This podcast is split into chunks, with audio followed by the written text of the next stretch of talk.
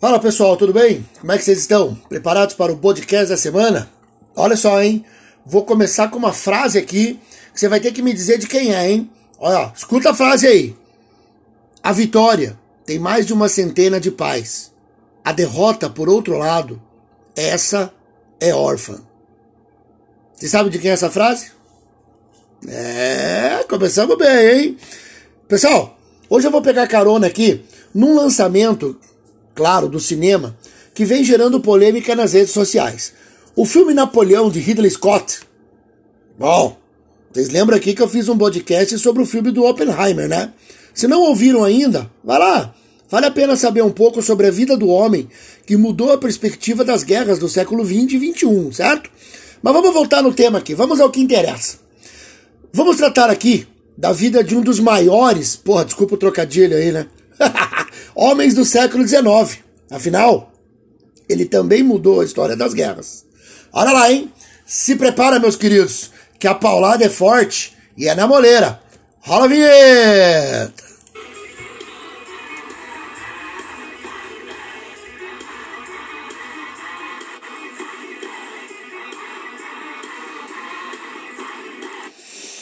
É, pessoal, vamos falar de história de verdade então, né? O diretor Ridley Scott, ator de obras clássicas do cinema, olha só, vou citar três aqui para vocês. O cara tem uma vasta obra, mas Alien, O Oitavo Passageiro, Blade Runner e Gladiador. Esse, aqui é o começo do currículo do cara, hein? Pois bem, ele já teve que se explicar a respeito do seu mais recente filme sobre a vida de Napoleão.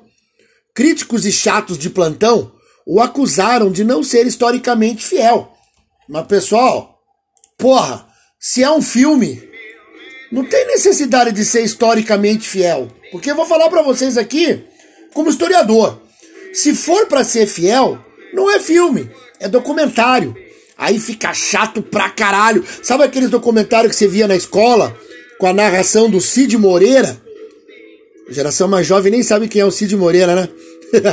o Cid Moreira é apresentador do Jornal Nacional e acabou fazendo a narração da Bíblia, pelo amor de Deus, né? Chato pra caralho esse cara. Então imagina aquele documentário. Vocês agora vão ver cenas da batalha. De... Puta! É melhor o cinema, cara. O cinema te entrete, o cinema lhe traz ideias para você querer pesquisar. Mas quer ver que legal? O que vocês sabem sobre Napoleão? Que ele era baixinho? Lenda. Que ele fazia aquela pose colocar a mão dentro do casaco porque tinha úlcera? Lenda. Vou contar para vocês aqui um monte de curiosidades e lendas sobre ele que a gente acaba introjetando e acha que é verdade. Mas vamos, vamos lá então. Vamos ao Napoleão histórico e por que não folclórico, né? Napoleão nasceu na ilha de Córcega, uma família relativamente modesta, de uma nobreza falida, e ele foi fazer escola militar, foi fazer treinamento militar. E aí, durante a Revolução Francesa, que começou em 1789, ele era um mero tenente. Aí vem aquela situação né, de conflitos internos, o assassinato do rei. E durante o processo revolucionário, ele foi galgando postos no exército, chegando a 20, aos 24 anos ao cargo de general. Porra, com 24 anos de idade o homem era general, pessoal. E aí o diretório francês, que é aquele processo todo né, de final de revolução, lhe dá o comando do exército numa situação na Itália. Ele vai lá combater uma revolta na Itália e aos 26 anos de idade ele começa a se tornar famoso na Europa. Fez uma campanha militar contra os austríacos, enfrentou os Habsburgos, que era uma família super poderosa do continente, e foi vencendo as batalhas, tornando a Itália praticamente uma sede da França, né? Em 1798, já no processo final ali da Revolução, ele liderou uma expedição militar ao Egito. Depois vocês vão ver uma curiosidade aqui dele com o Egito, hein? Mas já de cara eu vou contar uma, hein? Você já ouviu falar que o Napoleão Bonaparte no Egito, para testar a mira de seus canhões, atirou contra a esfinge, quebrando assim o nariz da estátua lá, aquele poderoso monumento da antiguidade. Mentira! Nunca aconteceu isso. Napoleão Bonaparte não testou seus canhões, não precisava disso, e a esfinge já estava depredada, já estava quebrada há muito tempo. Então fica sabendo aí de uma história importante. Mas vamos lá. Em 1799, ele conseguiu chegar ao poder. Já conto para vocês aí como é que foi essa chegada e tornou-se então durante 15 anos a referência na história da política europeia. Olha, pessoal, como ele é importante na questão geopolítica. Olha só. A influência de Napoleão Bonaparte trouxe ao mundo moderno ideias liberais, como comércio livre, constituições, monarquias parlamentares, toda aquela coisa do iluminismo e da burguesia acabou se concretizando na figura do Napoleão. Napoleão Bonaparte influenciou mais de 70 nações em suas leis no mundo todo. O historiador britânico Andrew Roberts declara: as ideias que sustentam nosso mundo moderno, como meritocracia, igualdade perante a lei, direitos de propriedade, tolerância religiosa, educação secular, finanças sólidas, foram codificadas e coordenadas por Napoleão Bonaparte. Então vejam, cara, como esse cara tem uma importância na história atual.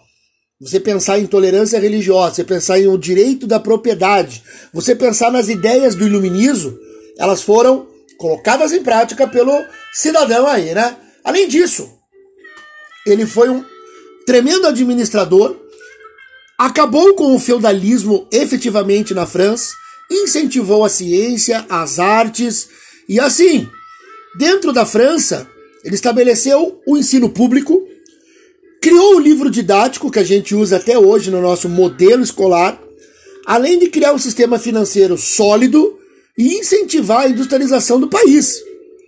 Não estou puxando o saco aqui não, porque vocês vão ver que daqui a pouco eu vou destruir ele. Mas, meus queridos, a importância histórica dele é muito grande. Tá aí a polêmica que o Ridley Scott se meteu, né? De uma forma ou de outra, ele não vai conseguir agradar todo mundo. Mas esse é o legal do cinema, né? Você vai ver o filme, uma boa parte gosta, outra parte não, outra parte acha legal, outra parte acha mentira, outra parte não sei o quê, e a discussão tá no ar aí, né? Mas vamos lá então. Para vocês entenderem legal a figura do Napoleão, o contexto final da Revolução Francesa, aquele momento ali de disputa entre jacobinos e girondinos, alta burguesia, baixa burguesia, situação de violência, criou-se um modelo chamado diretório, onde cinco pessoas governavam a França e uma delas acabou sendo Napoleão. Graças às suas campanhas militares, graças às suas vitórias, Napoleão virou um herói. Napoleão era o cara na França. E aí ele conseguiu, graças ao abre aspas, golpe do 18 Brumário, ou seja, ele assumiu o poder, mas com apoio da sociedade, ele não deu um golpe violento, matando, ah, a sociedade aplaudiu o que ele fez. Segundo o, o que se coloca na história, Napoleão Bonaparte tinha propostas interessantes para a burguesia, como por exemplo a industrialização, a organização do país, o combate aos revoltosos e inimigos, porque a França tinha trocentos mil inimigos naquele momento. Bom, segundo os historiadores franceses, Napoleão Bonaparte começou a governar pela ditadura do plebiscito. Como é que era isso? Ele fazia um plebiscito, pergunta ao povo, e aí as respostas vinham do jeito que ele queria, né? Você já entendeu que as votações eram falsas ou forjadas. Assim era Napoleão Bonaparte. Mas vamos lá. No início dos 1800, no início do século XIX, as campanhas militares se intensificaram. Napoleão Bonaparte invadiu partes da Itália, da Áustria, se envolveu na situação da ilha de São Domingos, futuro Haiti, traindo um acordo feito na Revolução Francesa com os haitianos. Durante o processo da Revolução Francesa, só para vocês terem noção, o Haiti se tornou independente, aboliu a escravidão e foi o primeiro local da América Latina a acabar com a escravidão da, dos africanos. Mas Napoleão Bonaparte, vendo que era uma ilha muito rica na produção de açúcar, voltou atrás. Ou seja, retomou o processo de colonização e abriu de novo a escravização, o que aumentou a violência na ilha. Napoleão então enviou uma expedição sob o comando do seu cunhado, o general Leclerc, para reafirmar o controle sobre a ilha. Aí assim, claro que a violência foi extrema. Os franceses conseguiram capturar o grande herói haitiano Toussaint Louverture. Porém, devido ao ambiente não ser muito propício aos franceses, doenças tropicais, florestas e etc., e além das revoltas, o exército francês acabou perdendo várias batalhas para um outro general, chamado Jean-Jacques de Salines. E aí eles foram obrigados a negociar, foram obrigados a, a, a entrar no acordo, sendo que Napoleão, em 1803, reconhece a derrota e Dessalines passa a ser o grande chefe daquele novo país. Pois bem, Napoleão então percebeu que esses esforços fora da Europa não valiam a pena. E aí, no ano de 1803, ele decidiu vender a Lusiânia para os Estados Unidos. A Lusiânia era um território gigantesco que praticamente dobrou o tamanho dos Estados Unidos, que era uma naçãozinha de merda, e passaram a ser gigantes com a compra da Lusiânia. E a Lusiânia deu ao mundo, só para você ter uma palhinha aí, ó. Olha o que você tá ouvindo ao fundo aí, ó.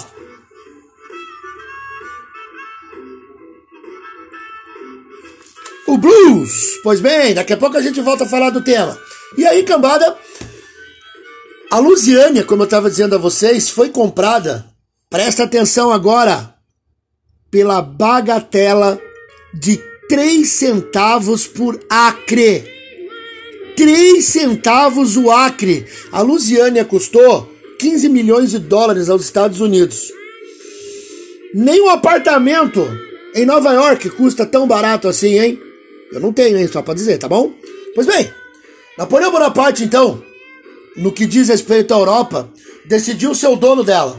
Ele já era praticamente, já controlava a Itália, a Áustria, não, uma parte ali do leste europeu, e aí ele invadiu a Espanha para se apropriar da armada espanhola.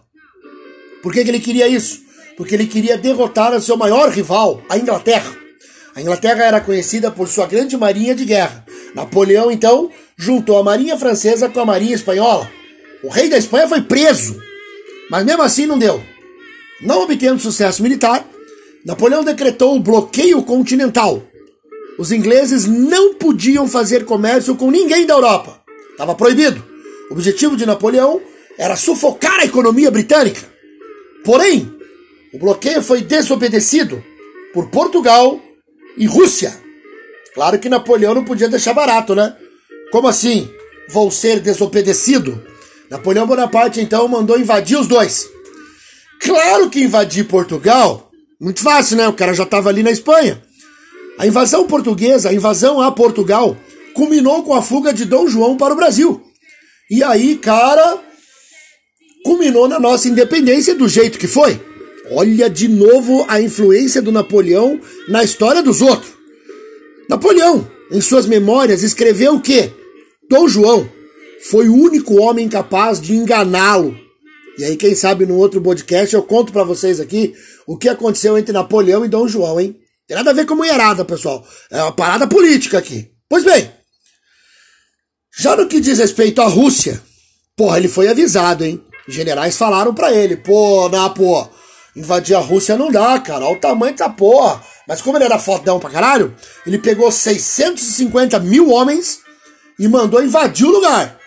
Ai, ai, ai, ai, ai. A campanha foi desastrosa. Mas por que, bodão? Porra. Primeiro que o país era muito grande. E segundo, os russos costumavam praticar uma tática de guerra conhecida como terra devastada. Um exército invasor entrava e aí os russos destruíam tudo que os invasores pudessem usar. Por exemplo, plantações, abrigo, água, tudo era destruído, ou seja, o invasor não tinha nada naquele território. E aí, cambada, todo mundo conhece a história do inverno russo. Todo mundo sabe que tanto Napoleão quanto Hitler tiveram grande dificuldade na época do inverno. Existe até um livro muito legal chamado Os Botões de Napoleão, que conta a história da química com a própria história, e um capítulo é sobre isso. Por que, que o Napoleão se ferrou na Rússia? E aí, o, um músico aqui no Brasil fez uma música até que faz a gente lembrar de por que Napoleão se ferrou na Rússia. Presta atenção nessa música aqui, quero ver se você consegue conectar os fatos. Atenção! Os botões da blusa que você usava e meio confusa desabotoava. Ha! Você deve estar tá pensando aí, né? Porra, Badel, tá louco? O que, que tem a ver o Roberto Carlos com Napoleão? Com a campanha da Rússia? Tá, tá, pirou! É que é o seguinte, pessoal. Os botões dos casacos dos soldados de Napoleão eram feitos de um metal que não suportava o frio intenso. Esse metal se quebrava e os casacos se abriam. E aí eles ficavam com intenso frio e aí não dava para lutar, né? Então, Roberto Carlos, que a galera tem aí como né, o, o rei da música brasileira, inclusive já está no processo de descongelamento para o show do final do ano, né? Como vocês sabem, ele é um ET, fica congelado, volta, canta lá. Oh, mas quando eu estou aqui, congela de novo e o próximo ano tá tudo certo. Pois bem, meus queridos, Napoleão Bonaparte tomou uma invertida na Rússia. E quando ele volta para a França, danou-se. O apoio que ele tinha não era mais o mesmo. Formaram-se coligações contra ele. Vamos aproveitar que o cara tá fraco. Austríacos, russos, ingleses, italianos. Vamos todo mundo em cima. Depois de várias derrotas, Napoleão se viu obrigado a abdicar em nome de seu filho, tendo como regente sua esposa Maria Luísa. Porém, seus inimigos não aceitaram essa proposta e Napoleão foi deposto. O filho de Napoleão, claro, Napoleão II, governou apenas duas semanas. Foi feito um acordo o Tratado de Fontainebleau. Nesse acordo, Napoleão Bonaparte saía do, do poder e era exilado numa ilha, lá no mar Mediterrâneo, a ilha de Elba, a 12 mil, com 12 mil habitantes, a apenas 20 quilômetros da costa italiana. Cara, o homem pôde manter o título de imperador, ele era o governante da ilha e é claro que a galera tinha grande respeito por ele ali. Porém, Napoleão ficou meio, meio depressivo ali, cara. Tentou o suicídio. Não, depois que ele perdeu ali para as guerras ali, pô, o cara já tava ficando com idade. Mas assim, ele sobreviveu a esse exílio. E enquanto a esposa e o filho se refugiaram na Áustria, ele foi transportado de volta para a França havia um movimento entre os militares de trazer ele de volta. E aí esse cara conseguiu. No processo que ele viveu ali em Elba, criou uma pequena marinha, desenvolveu minas de ferro, construiu novas estradas. Pô, o cara era, o cara era ativo, cara. Pois bem, Napoleão então volta para a França e aí ele governa por mais 100 dias. Pessoal, um pouco mais de três meses e aí esse homem pensou assim, né? Vou continuar a parada aí, vou continuar minha, minhas conquistas. E aí, meu, ele vai para cima, continua fazendo guerras e aí ele perde na famosa batalha de Waterloo. No momento em que ele perde a batalha de Waterloo, praticamente seu destino tá, tá fechado, né, gente? Não havia mais o que fazer. Napoleão Bonaparte é obrigado a se entregar e ali ele vai sofrer um novo exílio. Desta vez, pessoal, mandaram o cara pra puta que pariu. Mandaram o cara pra ilha de Santa Helena, a quase 2 mil quilômetros da costa da África. Agora o bicho vai ficar longe mesmo, hein? Agora não volta mais pra Europa. Mas já vou contar mais uma curiosidade aqui pra vocês, hein? Ele foi exilado em 1815, na ilha de Santa Helena, próxima do Caribe. Num lugarzinho chamado Brasil, em 1817, aconteceu uma revolução em Pernambuco, cujo nome é Revolução Pernambucana. Os idealizadores do movimento planejaram libertar Napoleão, trazer o cara para Pernambuco e colocá-lo como governador do novo país. Puta que pariu, Bodel, essa parada eu não sabia, hein? Agora vocês imaginem, hein? Napoleão Bonaparte podia ter sido governador de Pernambuco, um país separado de Portugal e, claro, do Brasil, mas não deu certo. Claro que não deu certo. Aí você vai dizer, nossa, mas por que, que não deu certo? Porque os caras contrataram um barco para ir lá buscar o Napoleão. Só que eles pagaram adiantado. Pode rir, eu sei. Pode rir, eu sei. Pode rir, pode rir. Porque tratando de Brasil, né, cara? Nada se paga adiantado. Mas vamos lá, voltando ao Napoleão. A ilha de Santa Helena era bem mais rústica do que a ilha de Elba. O jornal The Times, lá de Londres, publicou o seguinte: o governo britânico está tentando acelerar sua morte. Napoleão foi colocado numa cela úmida, isolada, um cara vivendo em condições precárias. Napoleão Bonaparte, como eu já disse para vocês aqui, já tinha uma certa idade. Estava bem acima do peso. E já tinha problemas com resfriado, catarro. A saúde dele já não ia muito boa. Pois bem, cientistas modernos especulam que a, a sua doença, o seu envenenamento por arsênico, teria sido causado por arsenito de cobre no papel de parede que ele tinha na casa. Olha o rolo que isso aqui vai virar, gente. Quando, quando o cara morrer, isso aqui vai virar uma zona, porque morreu do quê?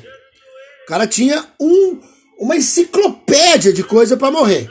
Pois bem, no exílio, Napoleão escreveu um livro sobre Júlio César, que era um de seus grandes heróis, e ele, claro que ele tinha, né, de repente, o objetivo de até voltar para Europa.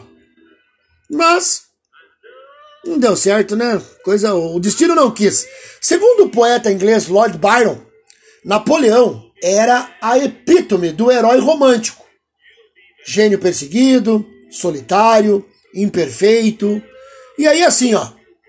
O médico pessoal de Napoleão, Barry O'Meara, alertou o governo londrino que a saúde dele estava ruim. Napoleão precisava de tratamento. E aí aconteceu no dia 5 de maio de 1821 a sua morte. Até hoje, caso debatido. E aí, do que morreu Napoleão? O médico de Napoleão, François Carlo Antomart, liderou a autópsia e descobriu que a causa da morte era câncer de estômago. Porém, ele não assinou o relatório oficial. O pai de Napoleão morrera de câncer, embora isso aparentemente fosse desconhecido na época da autópsia. Antomarque encontrou evidências de uma úlcera no estômago. Essa explicação era muito conveniente para os britânicos. Ou seja, Napoleão morreu de causas naturais. Não foi o maltrato, não foi o problema da cela. Pessoal, foi assim que eu aprendi na escola quando eu era criança. Napoleão morreu de um câncer no estômago. Porém, os estudos foram, foram evoluindo, foram acontecendo. Em 1955, foram publicados os Diários de Napoleão, por Louis Marchand. E aí ele diz o seguinte: Meses antes de sua morte, apareciam sinais de envenenamento. Ou seja, nós temos uma nova causa morte aqui: o envenenamento por arsênico. Como é que esse cara foi envenenado por arsênico? Na época, usava-se esse veneno porque ele é indetectível. Não dá pra, não dá pra saber que o cara tá sendo envenenado. Você vai fazendo isso em doses pequenas e aí você vai matando o cara aos pouquinhos. Em 1978, Ben Wider escreveu um livro sobre isso. E da onde ele tinha provas que Napoleão tinha sido envenenado. O arsênico é um forte conservante. E o corpo de Napoleão tinha sido muito bem preservado quando foi levado para a França em 1840. O cara morreu em 1815, em 1840 o corpo estava preservado num lugar tropical. Então, segundo o cidadão aí, o Ben Aider, essa era a prova que Napoleão tinha sido envenenado por arsênico. Pois bem, mas como? Napoleão foi envenenado pelos ingleses? Napoleão foi envenenado sem querer, porque é uma hipótese também. Olha só isso aqui, ó. Segundo um outro médico chamado Force Foods, Napoleão Bonaparte tomava grandes quantidades de xarope, que tinha compostos de cianeto nas amêndoas usadas para dar sabor. Esses dois sustentaram que o tartarato de potássio, professor de química aí pode me ajudar, impedia que seu estômago expulsasse esses, esses venenos. Então, a hipótese deles era que o calomel, ou xarope dado a Napoleão, virou uma overdose, o que o matou. Ai, ai, ai, ai, ai. Em 2007, o tipo de arsênico encontrado nas hastes capilares de Napoleão era mineral. Olha só, fizeram um artigo em 2007, fizeram um exame nos restos cadavéricos do Napoleão e descobriram que o arsênico era mineral, ou seja, o mais tóxico. E segundo o toxicologista Patrick Kintz, isso confirmava a conclusão de que ele foi assassinado. Mas estudos modernos, olha só, estudos modernos, em 2008, ou seja, um ano depois desse artigo, analisaram as amostras de Napoleão e analisaram as amostras de membros de sua família e outros contemporâneos. E todas essas amostras tinham níveis de arsênico 100 vezes maior do que a média atual.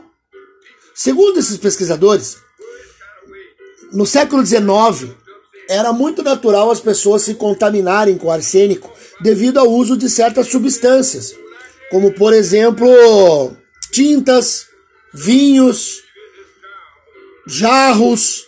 Então, assim, colas, corantes. Ai, ai, ai, ai, ai. Os últimos estudos que eu li sobre Napoleão, que eu fui dar uma pesquisada aqui, ó, descartaram envenenamento por arsênico no sentido de quiseram matá-lo. Ele não foi assassinado. O corpo dele tem vestígios de arsênico porque era normal usar essa substância em várias outras outras substâncias, como remédios, acabei de dizer para vocês. Segundo o último, a última coisa pesquisada por, pelos caras aqui, Napoleão Bonaparte morreu efetivamente de uma úlcera péptica e o câncer gástrico. Ou seja, aquilo que eu aprendi quando criança realmente tem, tem, tem, tem sentido. Mas já li também que Napoleão Bonaparte, devido à sua obesidade e devido a, né, a uma vida já não muito boa, teria falecido também, poderia ter falecido também de diabetes, de questão ligada à pressão alta, né, colesterol, essas coisas todas aí da vida moderna. E aí, do que morreu Napoleão? Eita personagem controverso, hein, pessoal? Bom, para finalizar isso aqui, curiosidades do Napoleão. Napoleão Bonaparte foi enterrado sem o pênis. Por quê? Como assim? O pênis de Napoleão Bonaparte foi amputado horas depois de sua morte. A principal hipótese é que foi amputado durante a autópsia realizada pelo médico Francesco. Alguns relatos dão conta de que o médico não apreciava Napoleão e teria se vingado desta forma. Pô, o cara morreu, eu vou cortar o pinto dele. Essa é minha vingança. em 1977, um urologista americano adquiriu o pênis em um leilão. É, pessoal, a galera tem uma certa apego aí com pênis. Vocês viram aí, vocês já ouviram aqui o meu outro podcast aí sobre o Rasputin. O pênis dele também foi tirado quando ele morreu, aquela coisa. Só que o do Rasputin é um objeto de museu, né? Vamos lá então. Conhece Beethoven? Pois é, Beethoven era fã de Napoleão.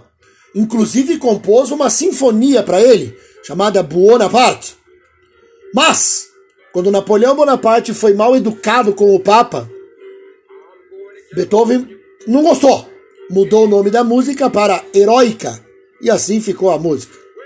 Pois bem, o imperador é considerado por Claude Ribet, autor do livro Os Crimes de Napoleão, como um dos precursores de Hitler. Aí a coisa pesou, hein? Segundo o escritor, o francês proibiu militares negros de morar em Paris, barrou o casamento entre raças e revogou a abolição da escravatura nas colônias. Ele também teria criado campos de concentração na Córcega e na ilha de Elba. Eita! Segundo o cara aí, Napoleão era racista. Pois bem, lembra que eu falei para vocês que eu ia citar uma curiosidade sobre Napoleão e o Egito? Tá aí! Quando Napoleão esteve no Egito, ele trouxe para a França uma série de objetos antigos da civilização egípcia. E um desses objetos era a famosa pedra de Rosetta. Nessa pedra, você tem escritos em grego, em demótico, em hieróglifo, e foi a partir desta pedra que se traduziu toda a escrita antiga egípcia. Graças a Napoleão Bonaparte, nós temos um, um, um setor da história chamado egiptologia. Vamos lá então! Napoleão Bonaparte era baixinho? Começamos o nosso podcast com essa pergunta. Você vai dizer, claro que era, todo mundo diz que era baixinho. Para os padrões da época, não. Para os padrões da época, Napoleão Bonaparte até tinha uma altura normal, 1,57m. É, você está rindo aí, né? pois bem, a sua atual baixa estatura, para os, para os padrões de hoje, ele é baixinho. Ela deu nome a uma síndrome contemporânea. Tudo é síndrome, e daí nós temos uma síndrome chamada Complexo de Napoleão. Que porra é essa? É uma síndrome em pessoas de baixa estatura que tem pouca, né, tem uma baixa autoestima e que compensam a sua pouca altura com outras coisas. Aí, pelo que eu li aqui, eu fui dar uma pesquisada, são pessoas que tendem a tirania, são pessoas que tendem a distúrbios psicológicos, são pessoas que tendem a, a processos é, não muito humanitários. Pois bem, mais uma curiosidade. Napoleão Bonaparte usou em sua vida aproximadamente 120 chapéus. 19 deles a gente sabe o que aconteceu. O resto deve estar em, co em coleções particulares. Tem um chapéu que está exposto no café Le Procope, em Paris. Esse café tem esse chapéu porque, segundo a história, quando Napoleão Bonaparte era um ilustre desconhecido, ele costumava deixar seu chapéu ali como garantia de que voltaria para pagar. Porque já viu, né? O cara deixava o fiar, ah, não tenho dinheiro, então fico com meu chapéu, depois eu volto. em 2014, um chapéu de duas pontas usado por Napoleão foi leiloado por 1,89 milhão de euros. É, a conta ficou boa, hein? Bom, última curiosidade.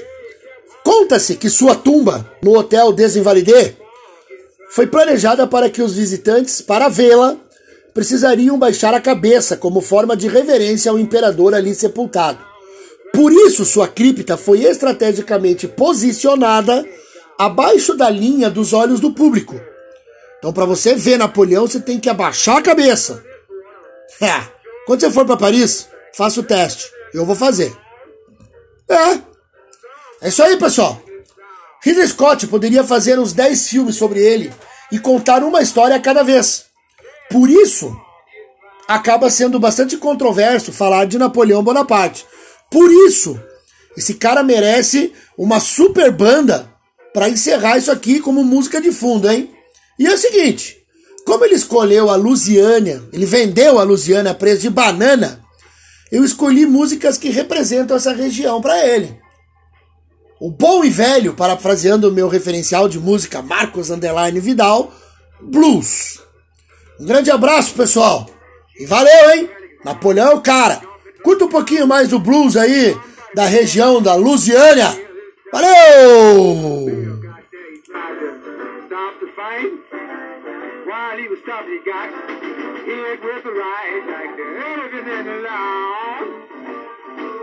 Somebody leaving this town.